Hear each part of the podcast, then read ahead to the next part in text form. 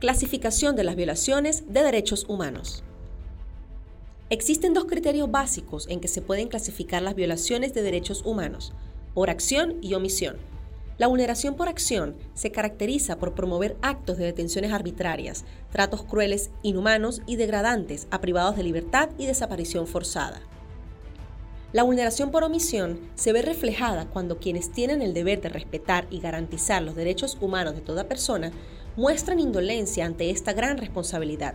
Un ejemplo es el Estado venezolano y sus autoridades, al mostrarse indiferentes frente a la violación del derecho a una vida digna, educación de calidad, acceso a la salud o incluso derecho al trabajo en el país. Fundarredes, en sus diversos productos, informes, boletines, curva de violencia, reportes, entre otros, ha denunciado durante años la emergencia humanitaria compleja que impera en el país, así como también las vulneraciones directas a los derechos de los ciudadanos en las entidades fronterizas, quienes son sometidos a actuaciones impunes de grupos armados irregulares.